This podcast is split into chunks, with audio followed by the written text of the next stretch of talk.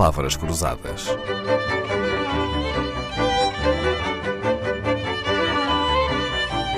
Porque quase tudo é uma questão de semântica.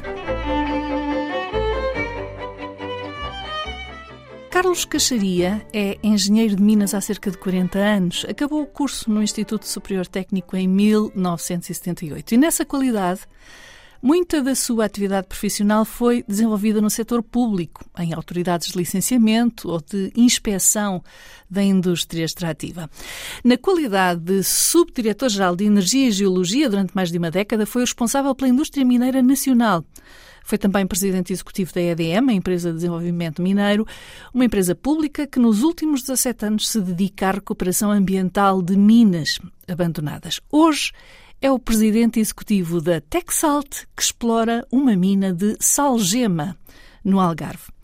Carlos Caixaria é membro conselheiro da Ordem dos Engenheiros, onde durante nove anos foi presidente do Colégio de Minas, mas hoje faz parte também do Conselho de Admissão e Qualificação da Ordem.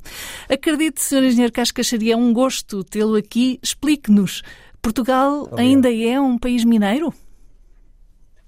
É, Portugal eh, no século XX foi um, efetivamente um país fortemente mineiro.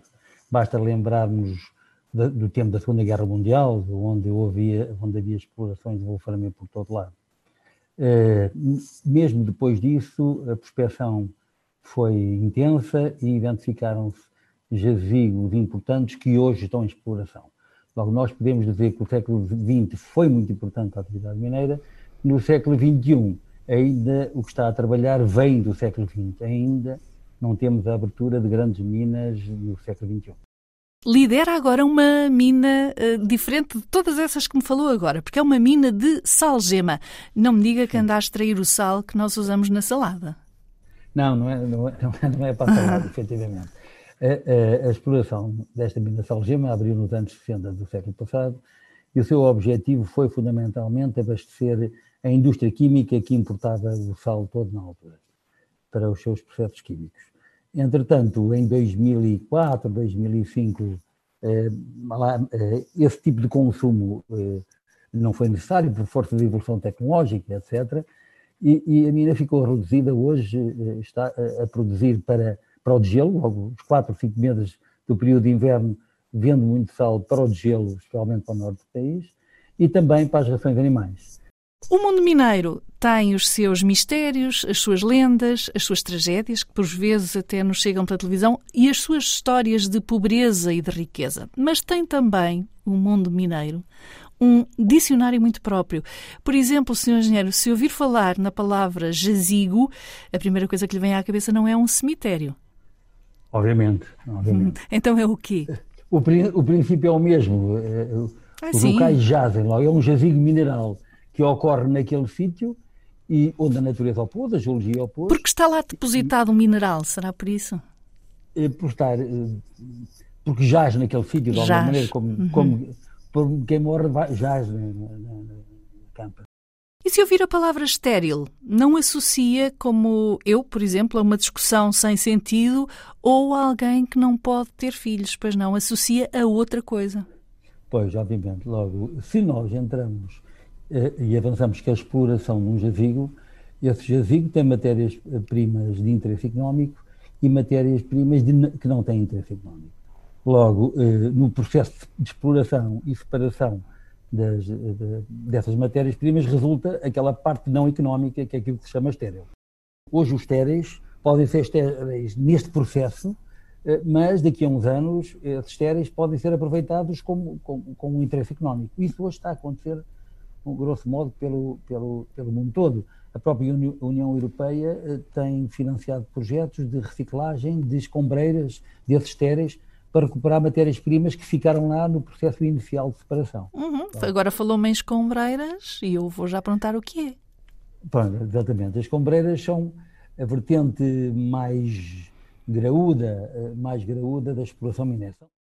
A escombreira, então, é o local onde ficam os estéreis e os, todos os inertes, é isso?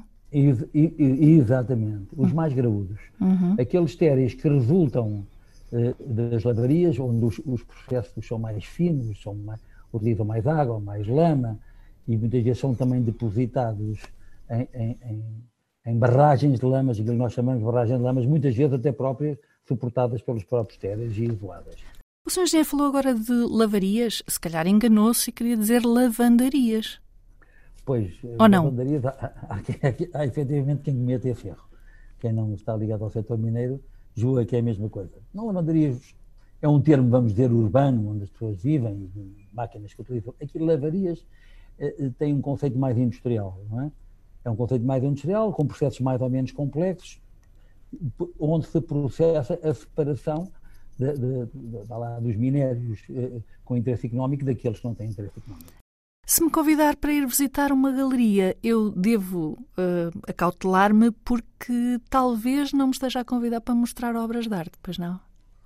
Pois, não, não tem nada a ver com então, obras. Para onde é que me levaria? Em termos mineiros. Uhum. Mas eu pretendo aqui na Minasal conciliar essa questão uma coisa com outra.